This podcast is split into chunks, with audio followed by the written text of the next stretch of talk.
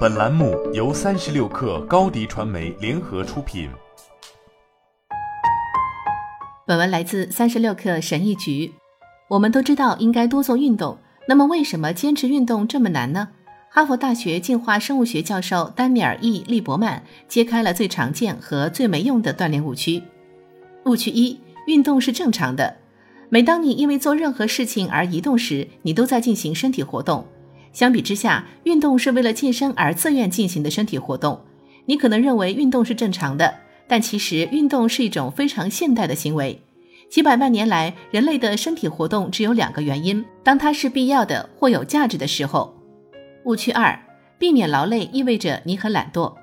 每当我看到楼梯旁的自动扶梯时，脑子里的一个声音就会说：“走自动扶梯吧。”我是懒人吗？虽然自动扶梯在以前并不存在，但这种本能是完全正常的，因为体力活动需要消耗卡路里，而这些卡路里在人类的很长一段时间内是处于供不应求。因此，不要为那些仍在我们身边的自然本能感到难过，相反，接受它们是正常的，而且是难以克服的。误区三：坐着等于吸烟。你可能听说过可怕的统计数字，说我们做的太多了，损害了我们的健康。是的，过多的体力活动是不健康的，但我们不要把坐着这样正常的行为妖魔化。研究表明，每隔十或十五分钟站起来的人能唤醒他们的新陈代谢，并比那些连续几个小时坐着的人享有更好的长期健康。误区四：我们的祖先勤劳、强壮、敏捷。一个常见的误区是，没有被现代文明污染的人是不可思议的天生的运动员。他们超级强壮、超级快，能够轻松跑完马拉松。这不是真的。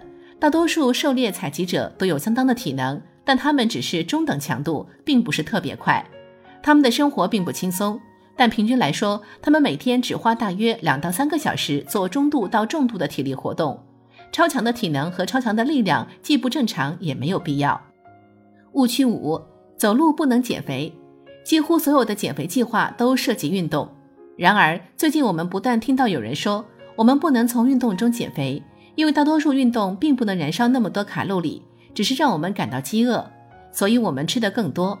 事实是，通过饮食而不是运动，尤其是适度的运动，如每周一百五十分钟的快步走，可以更快的减掉更多的体重。误区六：跑步会使你的膝盖磨损。许多人害怕跑步，因为他们担心跑步会毁了他们的膝盖。这些担心并不是完全没有根据的，因为膝盖的确是跑步者最容易受伤的部位之一。但是跑步、步行和其他活动也被证明可以保持膝盖健康。许多高质量的研究表明，跑步者发展成膝关节骨性关节炎的概率更低。避免膝关节疼痛的策略是学会正确的跑步和合理的训练。误区七：随着年龄的增长，活动减少是正常的。我们进化为祖父母，是为了让自己活跃起来，以便为我们的孩子和孙子提供食物。反过来，在我们年老时，保持体育锻炼可以刺激身体无数的修复和维护过程。许多研究发现，我们的年龄越大，运动带来的健康益处就越多。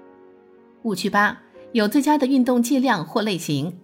医学化运动的一个后果是我们给运动开了处方，但运动量和运动类型的标准答案是什么？许多医学专家遵循世界卫生组织的建议，即成年人每周至少做一百五十分钟的中等强度运动，或七十五分钟的剧烈运动。如果你能做得更多，那很好，但非常高的剂量不会产生额外的好处。改变你所做的运动种类也是健康的。随着你的年龄增长，定期进行力量训练。